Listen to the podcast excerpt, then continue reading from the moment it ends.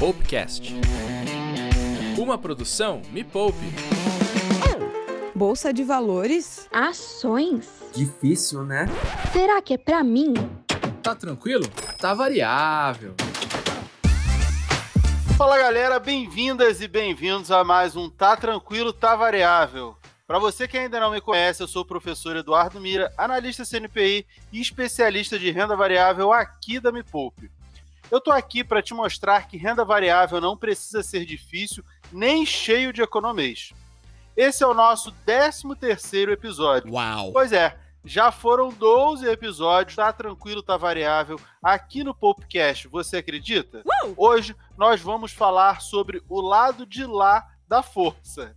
Brincadeirinha. Você já se perguntou onde vivem as pessoas que trabalham diretamente com investimentos? Como será o dia a dia de um gestor de um fundo de investimento? Qual a visão que essas pessoas têm do mercado financeiro? Quais as tendências que elas enxergam agora e que você deve estar de olho para os seus próprios investimentos. Para me ajudar a te responder esse outro lado do mundo dos investimentos, eu tenho o prazer de receber aqui comigo o Fábio Carvalho. Ele é pós-graduado em administração de empresa pela GV, MBA com ênfase em finanças pela USP, é diretor de finanças e investimento, membro do comitê de investimentos da Aliança, tem 24 anos de experiência no mercado financeiro, sendo seis deles na Aliança.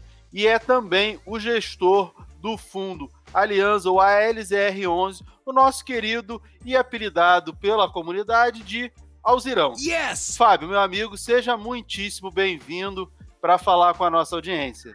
Muito obrigado, é um prazer estar aqui. E vamos lá. Eu não sei se eu gostei dessa história do outro lado da força, não. Aí que ficou meio sombrio, mas, mas então, vamos lá. Na verdade, estamos todos no mesmo barco, essa história de outro lado da força aí.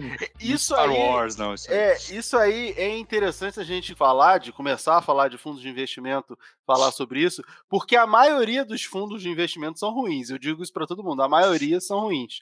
E por que, que eu falo isso? Porque a maioria dos fundos de investimento são dos bancões.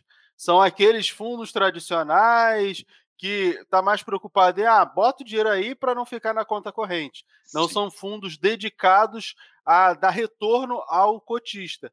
Os fundos de gestores independentes, como acontece muito com os fundos imobiliários e com fundos de ações, alguns outros fundos multimercado, esses têm um compromisso um pouco diferente. É resultado. Porque se não for resultado, a pessoa tira o dinheiro dali e bota em outro lugar. É, eles são distribuídos de outra forma, principalmente os imobiliários que são negociados em bolsa de valores, né? Então é, é um mundo mais, é, pelo menos na minha visão, mais dedicado ao cotista. Concordo plenamente. É um- existe muito mais alinhamento. Pode existir, é claro que existem níveis de alinhamento de interesses maiores ou menores, mas com certeza os independentes têm uma outra lógica né, de negócios mesmo. É diferente, você não tem a rede de distribuição do banco gigantesco com seus milhões de, de clientes. O seu produto funcionar, ele tem que ser bom, né? Tem que dar bom resultado, tem que entregar o que promete, manter uma coerência, é, manter alinhamentos. No longo prazo, o gestor independente só funciona assim. Não existe, não existe gestor independente longeva, né, que dure muitos anos e que realmente vire um negócio sustentável, é, de longo prazo, que não, não tenha adequado alinhamento de interesses e adequada performance também, né? O investidor quer, quer ver resultado. É importante isso, é um business que só funciona no longo prazo quando bem montado do ponto de vista de entregar o que deve entregar. E, no caso, é totalmente diferente de um bancão, como você mencionou, né? Não é um fundo é, o meu, o fundo de outras gestoras independentes, não é um fundo em que você estaciona aquele dinheiro que você vai precisar usar em breve é, num CDI é, rendendo nada lá, um CDI caro, mas simplesmente o dinheiro não está parado na conta corrente, né? Não é isso. O produto de investimento de uma gestora independente é algo que o investidor tem que ir atrás dele, né? Tem que querer aquele produto e manter é, investido nele. Então você precisa entregar resultado, precisa entregar alinhamento, precisa entregar transparência, claro, a N N qualidades aí que um gestor e uma gestora devem ter, mas é, nos independentes isso é infinitamente mais importante do que nos bancos grandes, que o importante ali é distribuição, né? Canal de distribuição, a força da distribuição e muito menos a qualidade do produto. Eu vejo, eu vejo isso acontecendo agora um pouco também grandes corretoras, né? Usando da sua força de distribuição, mas eu acho que tudo isso vai até evoluir um pouco mais quando a gente tiver o Open Bank aí, que é algo que se propõe a deixar as coisas mais claras, onde, que to, onde todo mundo vai poder comparar melhor. Eu acho que nos próximos anos a gente ainda vai ter mais evolução ainda e essa evolução vai premiar os, os bons gestores, os gestores que dão resultado, né? Que no final das contas é isso que importa. Deu quanto? Ah, não, não importa o que fez. Deu quanto de resultado, quanto dinheiro Sim. que eu ganhei. No final das contas, é a última linha lá que importa, né? É, mas isso tudo, Open Banks, aí a gente pode até conversar num outro, num outro episódio, porque isso dá bem pano para manga, né? Com certeza.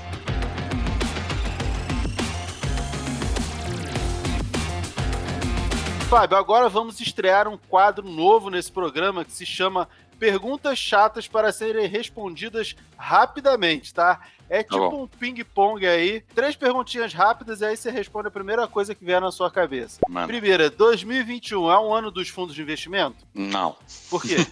Eu fiquei curioso. Porque o cenário é muito, muito incerto. O cenário muita incerteza. Quanto mais camada de incerteza você tem, é mais difícil de performar bem. Então é um, é um ano, é um ano de cuidado.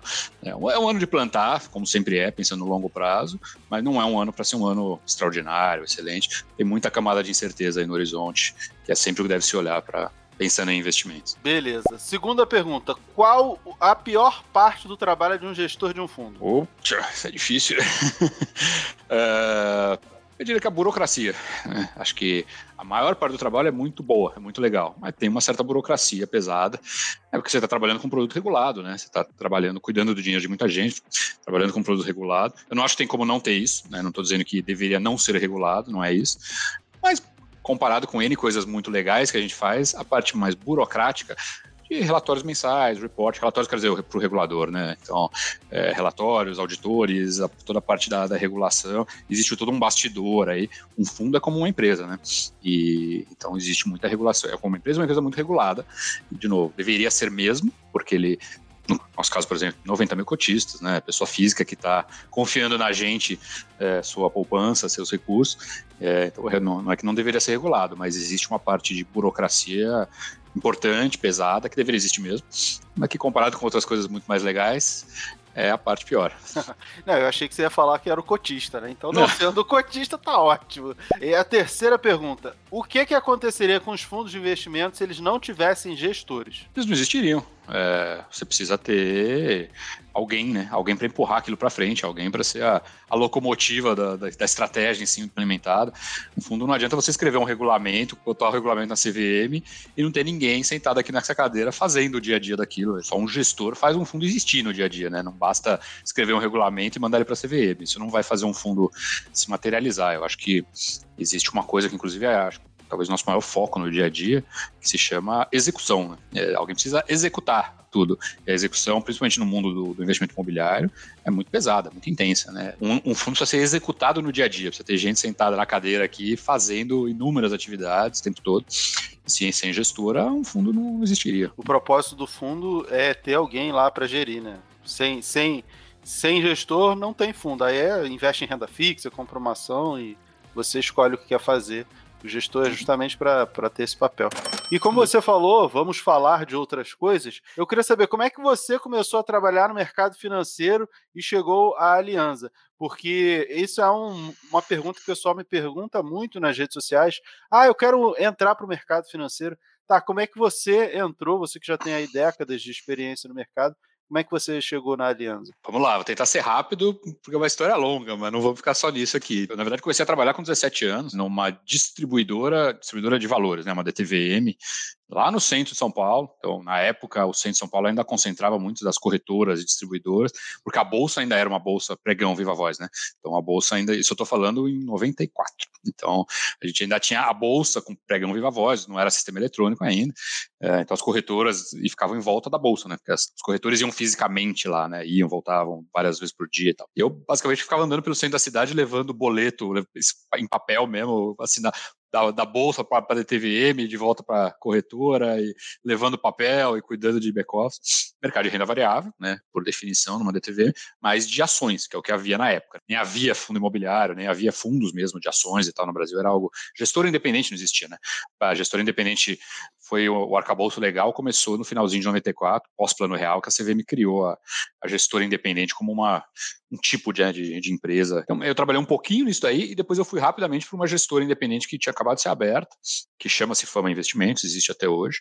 Então, o Fábio, o sócio da Fama, foi meu primeiro chefe para valer por muitos anos e tal. É um cara fantástico, por sinal, um investidor brilhante e que eu tive sorte de ser meu primeiro chefe. Então, de 96 em diante, por mais ou menos uns seis anos, eu trabalhei com eles lá, montando uma das primeiras gestoras de fundos de ações do Brasil. Isso foi o começo. Eu tive, tive uma sorte ali de pegar uma vaga de estagiário numa gestora nascente é, e que acabou se tornando uma gestora muito bem sucedida, né? Porque era de pessoas muito boas. É, então, devo muito a eles ali nessa fase inicial ali. Segunda metade dos anos 90, super animada, uma crise por ano. Era efeito tequila no México, crise dos tigres asiáticos, depois Rússia, depois México, depois Argentina, Brasil, uma crisezinha por ano, radical, assim, de circuit breaker, vários, assim. É uma época animada, mas também interessante porque foi meio que o começo do mercado financeiro brasileiro, porque antes do, do plano real, o mercado brasileiro era overnight, tentando proteger da inflação e olhe lá. Hoje a gente fala de estratégias de renda variável, diferentes estratégias, diferentes tipos de ativos, longo prazo, curto prazo, quant, não sei o que era. Porra, antes, de, antes do mês de 94, nada disso fazia nenhum sentido no Brasil. Né? O mercado estava começando. E é isso. E aí eu trabalhei muito tempo com esse pessoal, né, com a, com a fama, como gestora. Depois eu abri uma gestora de fundo de ações, que eu tive por muito tempo, e em 2007 é, me encantei com os fundos imobiliários, com, com o negócio imobiliário, e fui para o lado do fundo imobiliário em 2007, meio de 2007, e aí é, o resto da história. É, a Aliança em si tem seis anos, né? Porque antes da Aliança eu, eu tive numa outra gestora de fundos imobiliários que existe ainda hoje, né? É, passou por muita coisa, mas ainda existe, que é a TRX, ainda existe. É, tem muita é história, história, né? Você falou de overnight, eu aposto que muita gente não sabe nem o que, que é isso, porque isso é de uma, de uma época que a gente Sim. sofria que de um dia para o outro o preço do, de tudo aumentava. Então, a gente só queria garantir a proteção da Poder inflação. de cora. É, é, de um dia para o outro já estava bom, né? Isso é importante que a gente diga, até porque muita gente é, que chegou recentemente, a bolsa, é, a maioria dos investidores na bolsa é recente. É, se a gente olhar para alguns anos atrás, a bolsa demorou para bater um milhão e está próximo de bater 4 milhões de investidores. Então a maioria é muito recente. Muito. E a maioria não viveu, ou muitos não viveram, ou não se lembram dessa época de hiperinflação anterior ao plano real. E as pessoas falam, não, porque o Brasil é um país arriscadíssimo, porque a política, a economia. Eu falo, galera, é, sim, o Brasil é um país realmente tem mais risco se a gente comparar com os Estados Unidos, com a Alemanha, com o Japão, com outros países desenvolvidos. Mas o Brasil já foi o caos. Hoje a gente é muito, muito, muito menos pior do que a gente já foi. Ah, tem política, tem pandemia, tem um monte de coisa, tem. Sempre tem, a gente sempre tem alguns problemas. Mas a gente já foi o caos que pensar em investimento, falar em longo prazo era quase que piada, né? Longo prazo no Brasil. Não, era, prazo, mas era um mês, né? É. Era um mês. Era tentar sobreviver até o mês que vem sem, sem quebrar, né? Oh. Era justamente isso. E a gente hoje tem perspectivas de 5 anos, 10 anos, 20 anos, o mercado imobiliário, o mercado de investimentos, ele vai se desenvolver cada vez mais e muito por conta dessa estabilidade que veio com o plano real. É, eu nem falo assim, ah, o governo X, o governo Y teve isso, teve aquilo. Não, hum. assim, o plano real, de uma maneira geral, trouxe uma estabilidade para a moeda, né? A gente já não troca de moeda desde 94, porque eu vi Cruzeiro, Cruzado, Cruzeiro Novo, Cruzado Novo, era uma quantidade de, de planos econômicos, Sim. e aí depois do real a coisa meio que estabilizou. Então a gente tem tem um cenário um pouco mais tranquilo, até para pensar em fundo imobiliário, fundo de ações, fundo de qualquer coisa, é. faz sentido por isso. Hoje a gente discute diferentes estratégias, classes de ativos, a gente está fazendo um fundo de data center, nossa, diferente. Cara, a gente já está na ramificação né, do, do detalhe, do detalhe de fundos diferentes, estratégias diferentes. A gente viveu uma época que só tinha overnight e mais nada, né? Era outra, outro mundo. Eu digo que o, que o pós-plano real é quase que o Brasil se recuperando numa fase pós-guerra, né? Por exemplo, um país que passou por uma guerra verdadeira, depois tem que se reconstruir. Em termos de economia e mercado financeiro, o Brasil teve que se reconstruir de um pós-guerra, pós-plano real, né? É. E aí você falou de ah, que o fundo está fazendo data center, está ramificando, está é, sofisticando, buscando outras, outras áreas. E aí eu queria hum. te perguntar, qual é o papel papel real para o público entender o papel de um gestor de um fundo. Como é que é ali no dia a dia? Como é que você descobre que aquele imóvel, aquele ativo lá, ah, eu acho que aquele ativo ali é interessante. Ah, vou lá uhum. atrás dele. Pega uhum. lá o classificados, lá, olha na internet, ah, quem está vendendo. Uhum. Como é que é isso? É, não.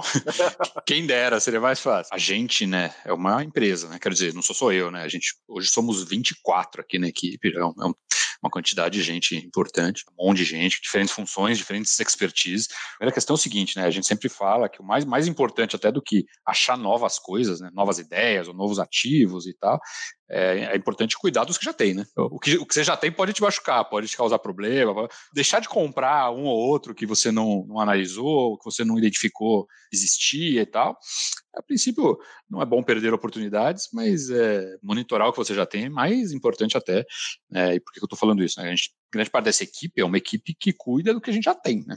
do dia a dia dos ativos, de conversa com os inquilinos, de pagamento de IPTU, pagamento do seguro, está tudo em dia com o AVCB, que é o Corpo de Bombeiros, né, que em algumas cidades muda de nome, está é, tá tudo ok, aluguéis recebidos, aluguel o fundo está pagando, fundo é uma empresa, né, o fundo tem contas a pagar, contas a receber, pesado, quando ele começa a ganhar um tamanho, eu acho que grande parte do dia a dia do gestor de um fundo não é inventar novo ativo para comprar, mas é cuidar do fundo como se fosse uma empresa, do dia a dia dele, né? Do que ele já tem hoje, de todos os seus clientes, que no caso o fundo tem dois tipos de cliente, né, vamos chamar assim, que são os investidores e os inquilinos dos imóveis que ele tem.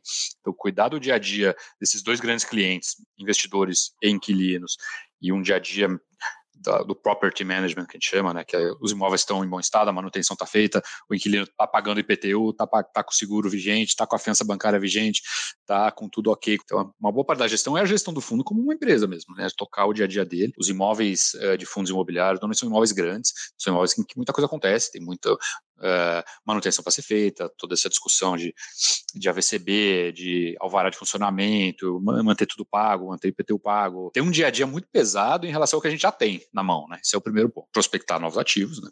Prospectar novos ativos é uma parte importante. É, isso é uma outra coisa que eu ia te perguntar, que é como funciona essa escolha desses novos imóveis. Eu sei que, óbvio, tem que atender todo o regulamento do fundo, aquilo que o fundo se propõe, é, ah, tem lá o, o Alianza, o LZR, o Alzirão, tem uma expectativa de sempre contratos atípicos, bons é, locatários e um monte de coisa, mas achar esse tipo de imóvel é, não é tão simples, né? Porque tem que ser um imóvel grande, que tenha um bom inquilino, para que esse inquilino continue pagando, e aí faz essas operações de compra o imóvel que já tá, que já é do inquilino para ele continuar ali e aí a gente tem uma estabilidade maior, mas assim, não é fácil achar esse tipo de imóvel. Como é que vocês fazem para achar esse tipo de imóvel? Ah, é muita sola de sapato, né? Visitar muita empresa, conversão. Idealmente, você quer, né? Claro que não é sempre que você consegue. Você quer um imóvel que só você esteja negociando, né? Que não seja um imóvel que tem um corretor, porque aquilo no final pode até ser bom. Eu não estou julgando a qualidade do imóvel. Se for bom, vai ser muito disputado, né? Então, em termos de preço, ele pode não ser interessante. De preço, condições gerais, né? Uma coisa importante é que essas aquisições de imóveis desse tamanho, esse tipo de contrato, são cada negócio é um M&A, né? Que o mercado chama de fusões e aquisições, né? No inglês eles chamam de M&A, é o termo usado no mercado. Cada compra nossa é um M&A, né? Tem um advogado nosso, tem advogado do, do vendedor, uh, tem o administrador do fundo, tem que conversar com o cartório, tem que, em muitos casos, resolver alguma pendência que tem no imóvel e fazer o contrato de compra, fazer o contrato de locação, fazer a escritura de registro no RGI, que é o registro imobiliário. Então, é complexo. E, idealmente, a gente quer fazer esse tipo, botar esse tipo de energia, de tempo, uh, nosso em negócios bons, com bons ativos, mas usualmente também em bons preços, em boas condições. Então, são melhores os negócios que a gente encontra sozinho, né? Vamos dizer assim, prospecta nós mesmos. A gente, inclusive, anunciou ontem mesmo, não sei se eu posso falar disso aqui, mas pô, já, já é público, né? A gente, a gente anunciou ontem uma aquisição nova, né? E é um caso assim, é um caso que a gente mesmo foi cutucar o cara, uma empresa que todo mundo quer fazer negócio com ela, mas que é difícil.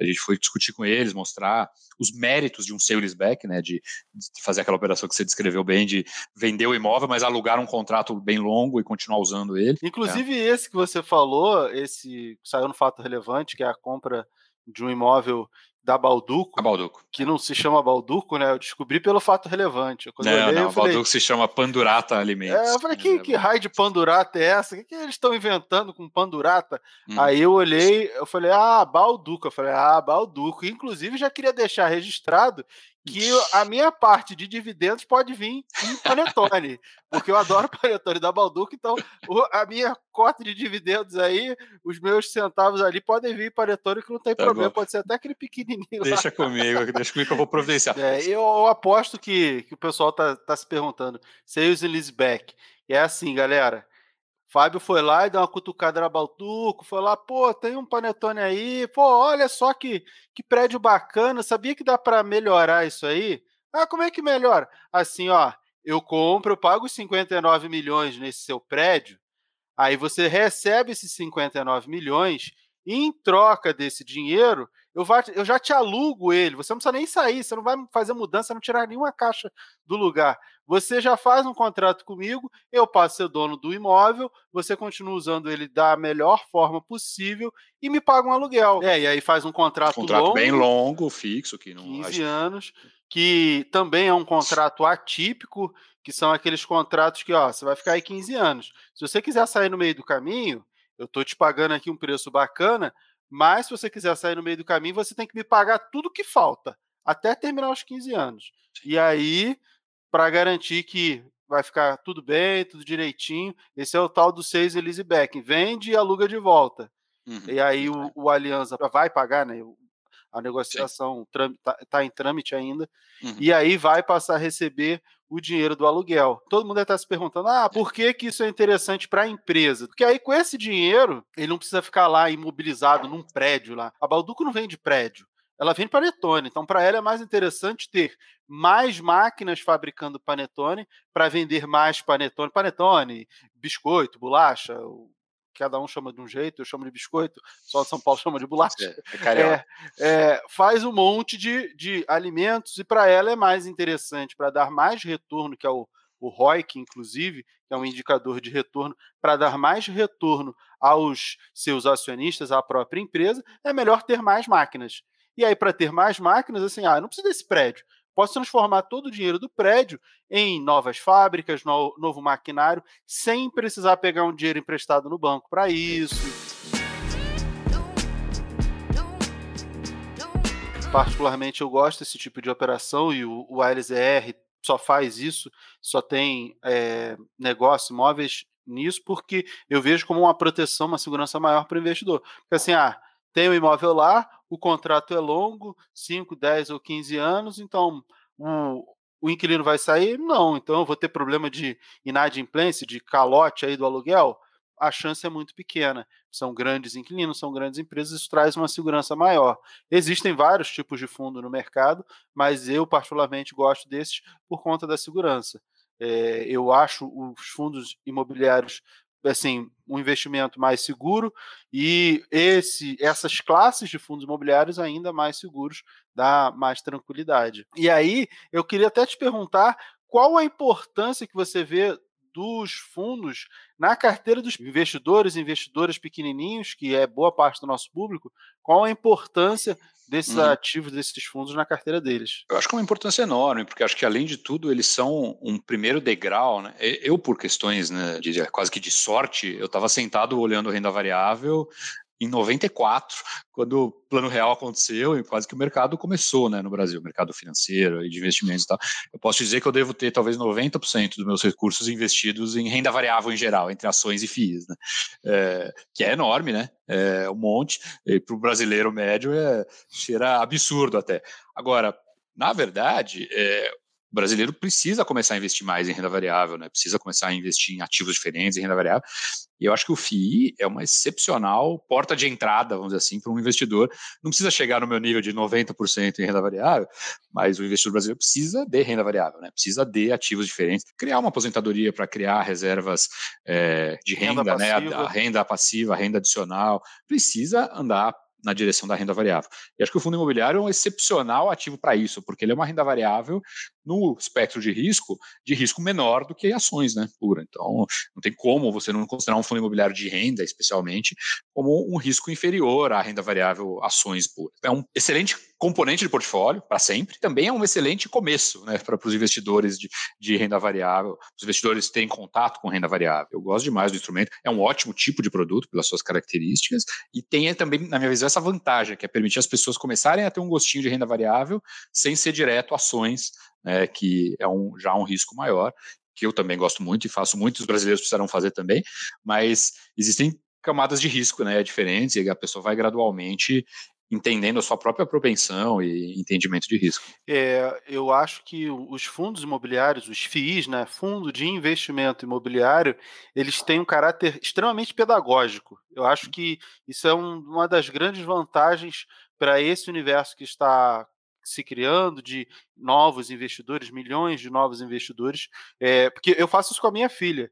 A minha filha, ela sabe que ela tem pedacinhos de shopping, shopping que ela gosta. Ah, tem um shopping ah, ali na Paulista, cidade de São Paulo. Ah, ela gosta de lá, de um restaurante que tem lá. Eu falo, filha, você é dona de um, de um pedacinho, um pedacinho pequeno, né? Tipo, se fosse um ladrilho ali da parede, mas você é dona de um pedacinho disso aqui, porque você tem cotas de um fundo que tem participação nesse shopping. Ah, ela gosta de um outro shopping é, em São Paulo, porque eu moro em São Paulo, né? É, e aí ela tem pedaços. Para ela faz sentido é, e, e, ela consegue entender mais facilmente que ela é dona de um pedacinho daquilo ali. Ah, um pedaço, não é grande, mas é um pedaço. E outro dia eu estava até conversando com ela, eu falei: ah, você recebe um pedaço do aluguel de cada loja, porque os, cada loja dessa aqui paga um aluguel.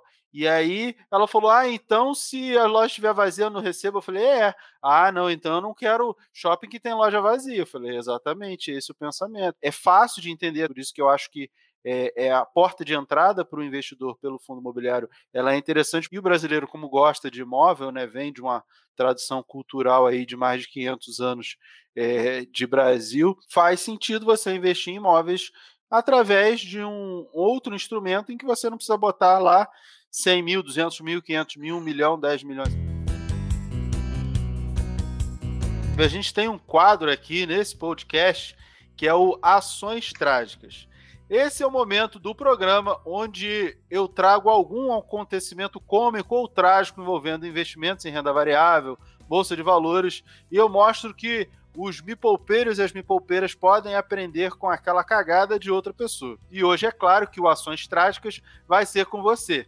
E aí eu quero saber, você tem alguma história engraçada ou trágica envolvendo investimentos para compartilhar com a gente? Qual a história que você tem para contar? Uma eu tenho, eu tenho várias, eu tenho várias. É, eu, eu, particularmente, teve um momento no mercado que eu ainda era relativamente novo nele, né, e que eu perdi bastante dinheiro, bastante dinheiro para mim, né, que proporcionalmente muito importante, numa certa bolha que houve de um negócio que o mercado chamava de Plin 4. Hum. que era Plin 4? Né? Plin 4 eram as ações da, da NET, né? da Globo Cabo. Então a Globo, quando começou a transmitir... Começo dos anos 2000, eu lembro disso. É, 2000, 2000 e nada ali, que eu já trabalhava em mercado há algum tempo, mas ainda tinha 20 e poucos anos, estava relativamente começando, era jovem, não tinha dinheiro, não tinha patrimônio considerado, mas do pouco que eu tinha, eu perdi uma parte importante, uma certa bolha especulativa de Plin 4, que a, no Brasil não teve bolha da internet, né, que no final dos anos 90, com 2000, mais ou menos, teve uma bolha de, das empresas de internet nos Estados Unidos. No Brasil não tinha empresa de internet para você investir na bolsa, né, não tinha nenhuma, não tinha Amazon, não tinha nada para você comprar na bolsa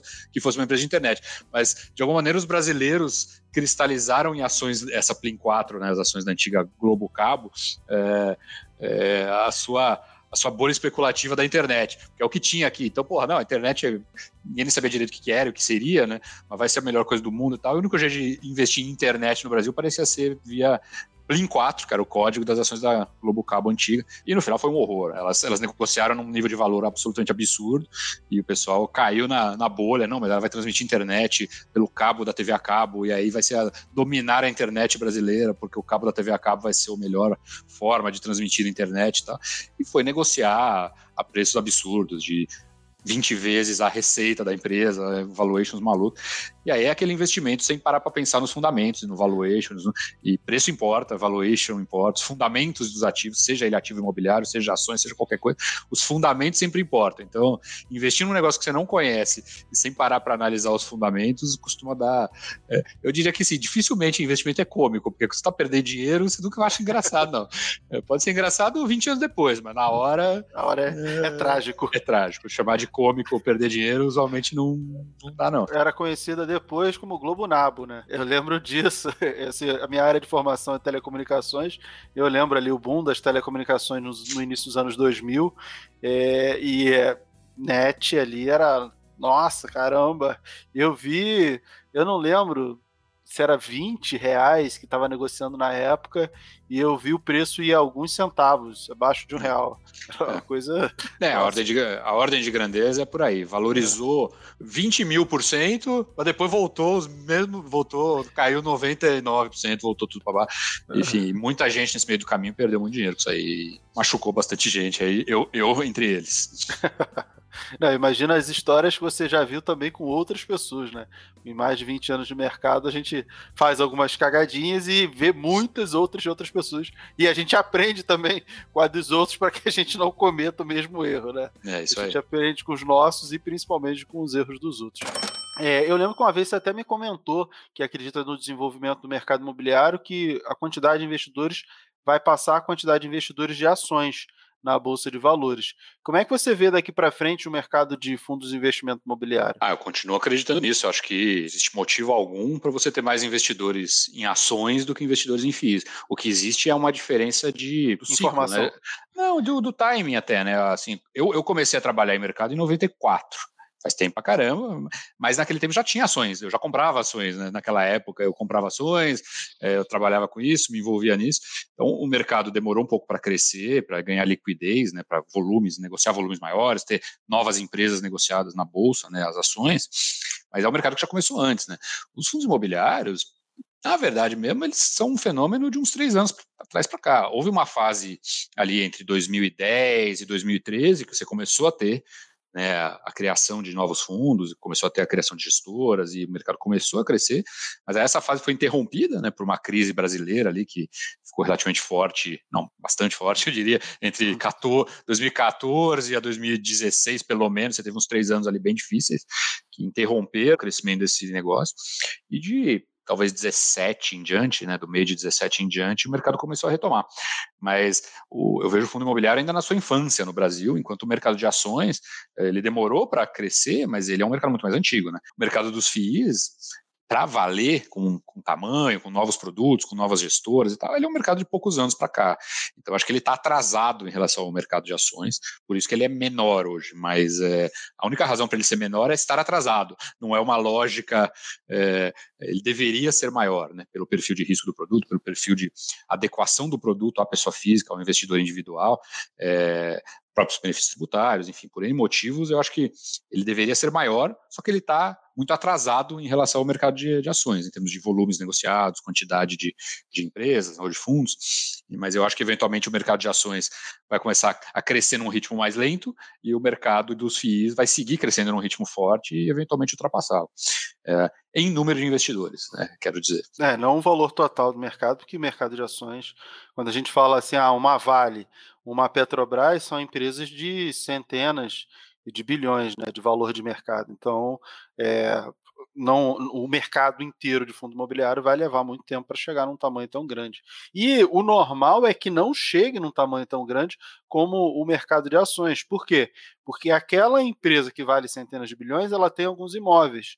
É, os imóveis são só um pedacinho do que é aquela empresa. Esse imóvel que de repente vai virar o imóvel do fundo imobiliário. Então, naturalmente, a empresa tem que ser muito maior, até para poder pagar o aluguel, fazer tudo de forma muito tranquila. Então, é natural que o mercado de ações seja muito maior. É, é isso. O mercado de ações captura, teoricamente, todo o equity da, de uma economia, ou das grandes das grandes empresas, médias e grandes empresas de uma economia. Muitas vezes o mercado de ações vale o próprio PIB de um país, ou, ou até às vezes uma, duas, três vezes o PIB do país, é, porque na prática o PIB é o PIB é fluxo, né? E o valor das empresas é o estoque de valor. Né? Então, normalmente o mercado de ações vale algumas vezes o PIB do país anual, então são valores muito significativos.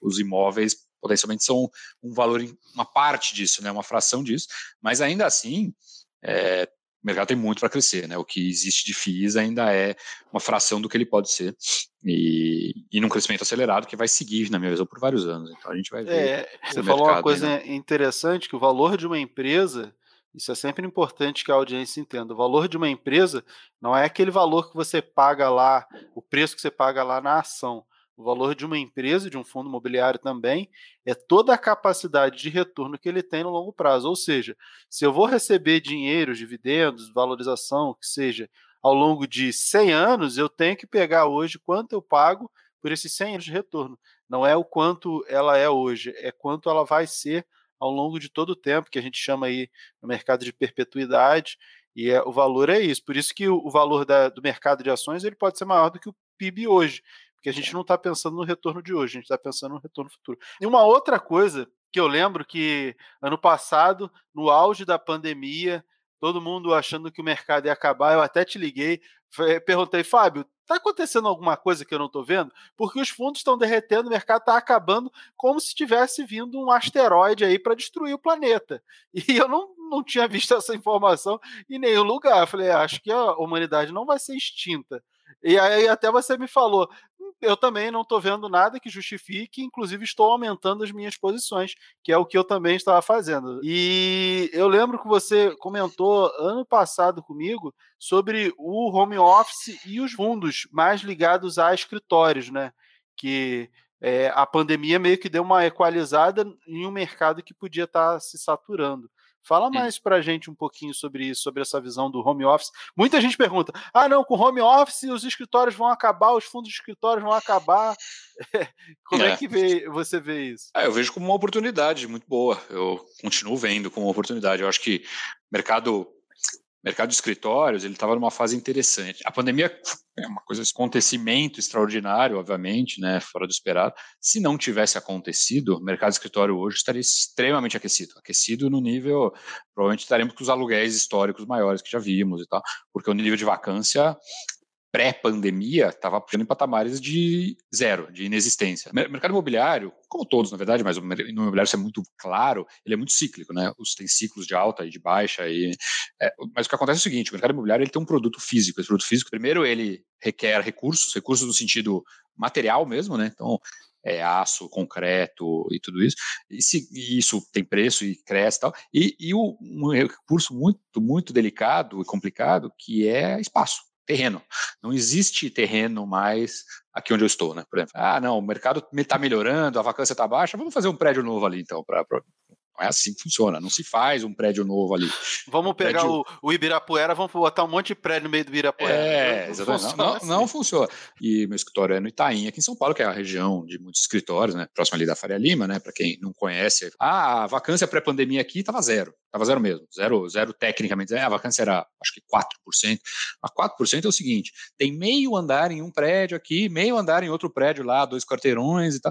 Não existe, não é? Não, se eu pagar, não, não tem. E estava assim por quê? Tem, tem motivos para isso. Um dos motivos é que a economia brasileira estava reagindo do, daquela crise anterior, né, daquela crise de 2014 até 2017. Para mim, no longo prazo, isso é muito mais importante que pandemia ou não pandemia, que é qual é a minha capacidade de renovar o estoque, de fazer novos ativos, de aumentar o estoque, a oferta, né, vamos dizer.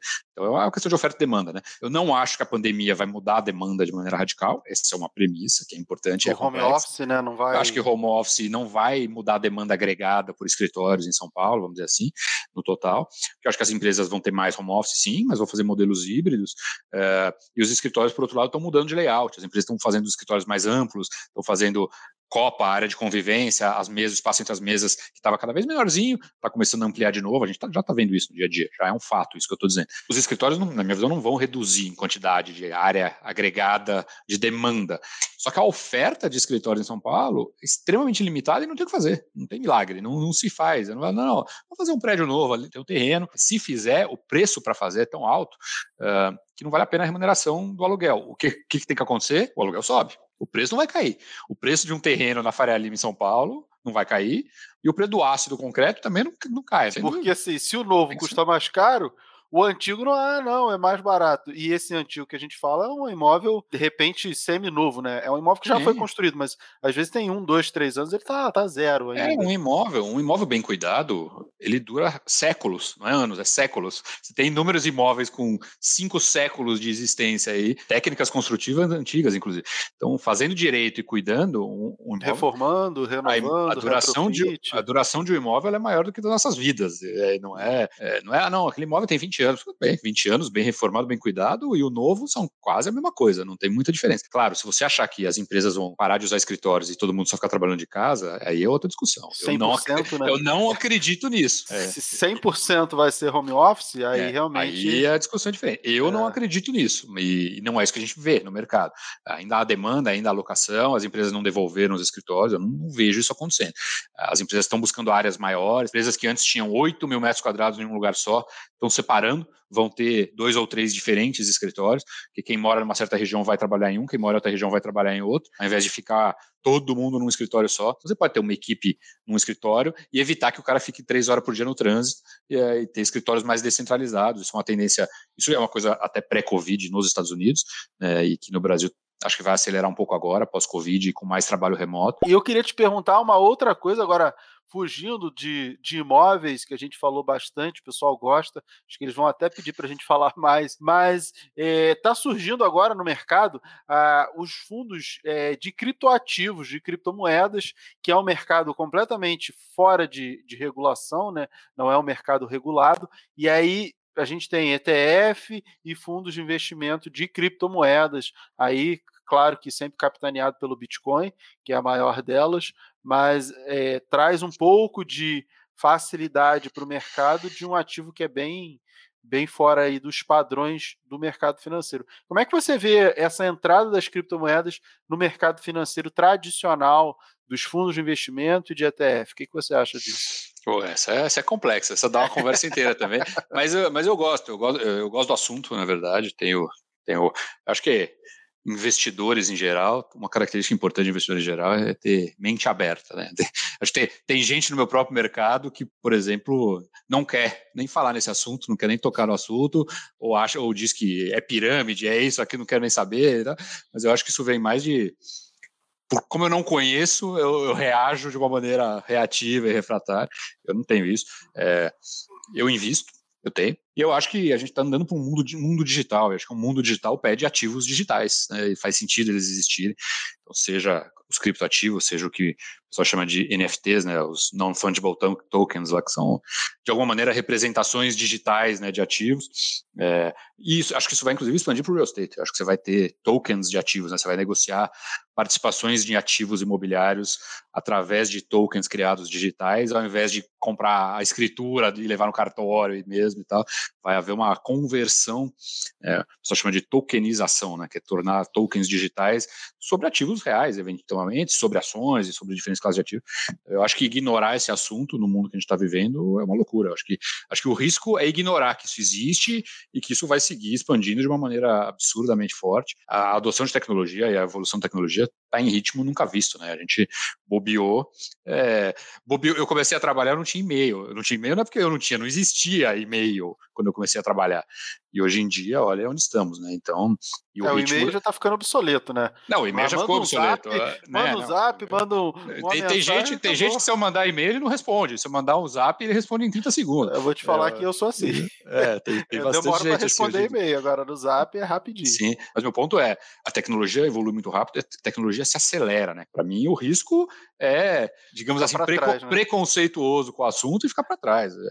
Sabe? Eu, eu, pretendo viver muito ainda. Se, nos últimos 20 anos a gente viu o que a gente viu com a tecnologia, imagino que serão os próximos 40, né? Eu vou viver 40, 50, lá, espero eu. Pô, imagino que vai ser em termos de tecnologia o que a gente vai ver daqui para frente. E o, o próprio Aliança, né, é, foi o primeiro fundo a investir em data centers, né? É, a comprar data centers, porque esse é, é, justamente o mercado que vai crescer. O data center é lá onde ficam os servidores, os computadores centrais das empresas, usa alguma coisa de infraestrutura de tecnologia, precisa de um data center e o Aliança foi o primeiro, né? Eu acho que também por conta dessa visão que você tem aí de acreditar na, na, evolução da tecnologia e de olhar lá para fora, porque nos Estados Unidos isso é uma coisa extremamente comum, Sim. extremamente comum. Eu estava vendo uma comparação do pessoal da da Equinix, que é a maior empresa de data centers né, hum. é, do mundo, que o volume de dados gerado ele tem crescido num volume tão absurdo que os data centers precisam crescer também num volume gigantesco para suportar todo esse tráfego gigante que, que vem Sim. crescendo todo momento. Não, é verdade. Nesse negócio, as pessoas olham o passado. O passado é tão impressionante em termos de crescimento, mas a verdade é que o crescimento segue e ele, e ele é um crescimento a taxa exponencial. E vai continuar sendo, vai continuar crescendo. Tem um crescimento absurdo ainda para acontecer. E o data center ele é a infraestrutura né, desse mundo digital. A gente está falando de digital, de token, de, uh, de cripto, ativos e tal. Todo mundo digital, né, internet, o seu Instagram, o YouTube, o, tudo, tudo roda em cima de data centers. Né? Então eles são a infraestrutura de um mundo digital e que cada vez mais digital será. Isso que a gente gosta muito da, da classe também. De alguma maneira é a forma real estate de participar da economia digital, que já é importantíssima e só vai crescer. Ah, putz, muito legal. Fábio, cara, queria te agradecer imensamente. Foi um bate-papo riquíssimo. Para mim, um prazer imenso poder te receber aqui nesse podcast. Já deixo aqui o espaço aberto para você voltar mais vezes. E queria te perguntar é, aonde o pessoal pode buscar mais informações de uma maneira geral sobre os fundos, sobre o fundo imobiliário, sobre o próprio Aliança, aonde que fica fácil de, de encontrar informação? Acho que no nosso site mesmo, nosso site é bem, bem completo, a gente tenta manter ele não só atualizado, mas também completo, né, coisas diferentes, informações interessantes, ou buscando a gente também, né, em redes sociais e afins e mandando e-mails, a gente é super aberto, responde e-mail rapidinho, e-mail, WhatsApp, WhatsApp, a gente é super conectado e aberto e transparente. Então, acho que temos nosso site. O que não tiver nosso site, alguém quiser, só mandar um mandar uma mensagem e a gente e a gente ajuda dentro do possível todo mundo. Tá, então é isso, Fábio. Obrigado, muitíssimo obrigado pela sua participação. Acho que todo mundo vai adorar. Obrigado, ser super interessante. Conversa diferente, é legal fazer coisas diferentes assim. Foi, acho que se puder ajudar, né, que seja um investidor aí, é, é importante, é valioso. Então, estamos à disposição.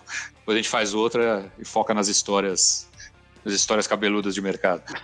Com certeza. E você que ouviu, esse tá tranquilo, tá variável, mas ainda não sabe nada sobre fundos, então volte no episódio anterior desse programa para descobrir qual é o melhor tipo de fundo para você. A gente vai deixar o link aqui na descrição. E é claro, se você gostou dessa conversa, compartilhe. É só clicar na opção compartilhar aí no seu aplicativo de áudio favorito e enviar para todo mundo que quer saber mais sobre o mercado financeiro e a renda variável. Fábio, mais uma vez, muito obrigado e obrigado a vocês pela sua paciência e audiência e até o próximo podcast. Tchau, tchau.